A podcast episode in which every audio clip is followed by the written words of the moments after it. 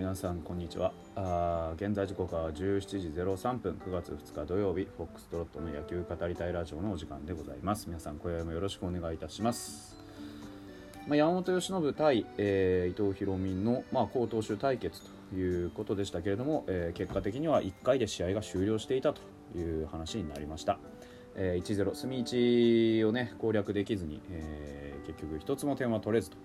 いうところでした。うんまあ当然ですけど山本由伸というねあの東大随一日本で今一番いいピッチャーと呼ばれるピッチャーを相手にして投手戦になるということは目に見えて分かっていたわけですよね。で、まあ、伊藤君も終わってみればあ11奪三振ですか。でまあ中身的にはね本当関東負けということになりましたし、えー2安打しか許してないということで言えばまあ今年一番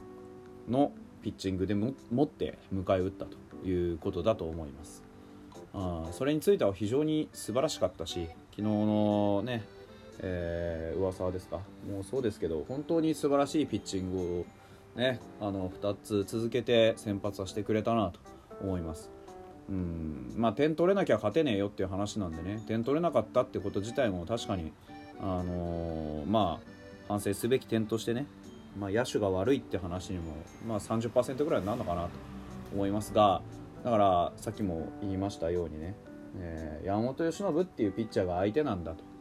いうことは事前に分かっていたわけですよ。で当然ですけど山本由伸から5点とか取れるわけがないっていうのも、まあ、分かってるわけですよ1点を争う試合になるよというのは鼻から予測済みというか当たり前のことなんですよね。それぐらいに今日本で一番って呼ばれるピッチャーですからスキルが高いんです分かりきってることじゃないですか。でそういうピッチャーを相対するにあたって、まあ、選手点があんだけ簡単にスポーンって入ってしまうっていう伊藤君で素晴らしい試合になったっていうことでもありますし逆に言えば伊藤君でまあ明らかに負けたという試合でもあるんですよね。うん。いや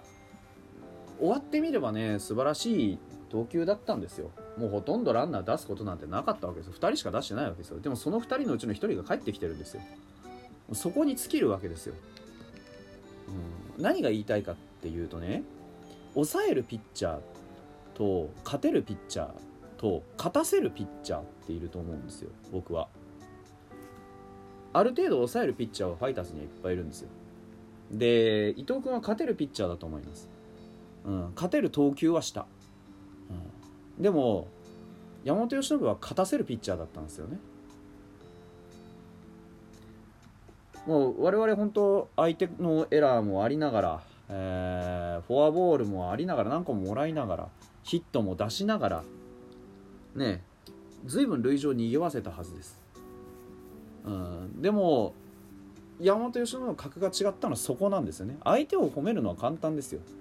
うん、でもこれぐらいのことをやってくるのは分かってたわけじゃないですか。だから僕は返す返すの初回のたった9球で1点取られたっていうこの事態が口惜しくてならないんですよ。うん。しかもねそれ以降もうあのファイターズ打線がねじゃんじゃが塁を賑わせてもう5回ぐらいまでほぼほぼチャンス作りまくってたわけですよ。でもそこで何ができるかじゃないですか。結局失点しなきゃ負けないでしょ。っていうピッチングをね伊藤君はできなかったんですよ、うん、山本由伸相手に先に点を与えるっていうことが一体どれだけ厳しいことかっていうことをもっと重く感じた投球僕はしてほしかったんですよね。最悪打たれて負けてもいい。全然。問題ない。でもあのこれ初回なんですよ。うーん。もうたったそこだけじゃないですか。だからなんて言ったらいいんでしょうね。そこで点取られちゃったらもう鼻からビハインドで始まる試合になるわけですよね。でそこを抑えるのがピッチャーとして一番難しいんです。確かに。立ち上がりってどんなピッチャーもものすごく難しい。でもその難しさを超えないと勝たせるピッチャーになれないんですよ。山本由伸のね初回の立ち上がり別に丁寧にいったわけでもないですよ。きっちりと自分の投球コントロール制球力をちゃんと出してあの普通にやりやるべきことをやっただけじゃないですか。うん、でね池田君に二塁打打たれましたよって茶野がねバントをやせっかくバントの構えをしたの失敗してくれたわけじゃないですか。で相手のそこでもう一つ攻撃のミスが出てるわけですよね初回。バファローズは。そのミスを全く活かせない初球の先制タイムリーでしょ？もうなんて言ったらいいんでしょうね。雑ですよね。申し訳ないですけど。もうなんかなんとなくこう分かったとか言うつもりはないんですけどやっぱりやっちゃいけないっていうことを踏むんですよね。うん。追い込んでからの被安打とかやっちゃいけないってわけじゃないですよ。もちろんそういうこともあるから。でもうんなんかなんて言うんでしょうね。それがなきゃ全然伊藤君って余裕で10勝してんのになって貯金ももっと作れてんのになってていうこの歯がゆさですよ。もっとできるじゃないですか僕らの知ってる伊藤博美って。で山本由伸に相対するってことも分かりきってたわけですよね。もっと初回慎重に入れないか。分かる。ギアを上げて初回からしっかり圧かけて抑えていこうっていう中で分かるんですけどもうよりにもよってこのたった10球投げない間に1点ポロって失ってあと完璧でしたとか言われましても結局結局それで負けてんですよ。うん。攻めるつもりはない。攻めるつもりはないけど今日勝ち筋があるとしたらやっぱり5回か6回っていう際どいところまで点は入らないまでも点はやらないっていう展開が必要だったんですよ。トータルで1点ならいいよねって話にならないんですで伊藤君が今後将来このファイターズというチームのねエースにならなきゃいけない人間としてやるべきことは僕は今日はどんなに何があっても絶対先制点やらないぞっつう強い姿勢だったと思うんですよ。だ僕はだから花からその、ね、最初の段階でやっぱり失点ってなったのがもう正直がっかりしちゃって。あ伊藤君分かってるんです？分かってるんだけどこうなっちゃったの分かるんですよ。分かるんですけど山本由伸は多分今日予想外だったと思うんです。あんなに右バッターのインコース取ってもらえないとか。低め厳しいとか辛いとかっていうのは全然あったと思うんですよ。でもそこに一つも顔色変えないでじゃあこうやって抑えればいいよな。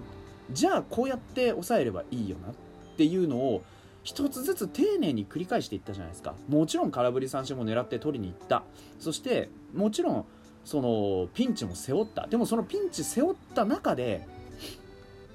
背負った中で何ができるか。ピンチ背負ったランナー背負ってから何ができるか。これが勝たせるピッチャーなんだと思うんですよね。そういう意味で言うと伊藤君はあの多分ですけどランナー出してたら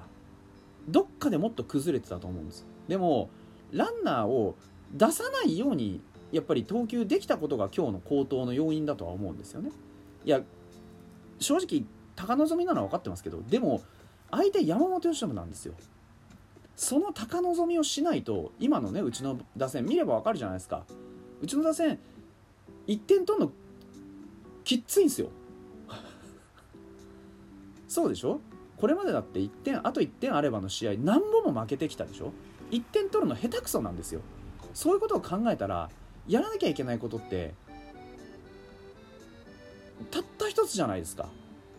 無失点でいくことなんですよ。じゃあ昨日の試合ねどうでしたかっていうと噂はね勝ったじゃないですか。3回3イニングまで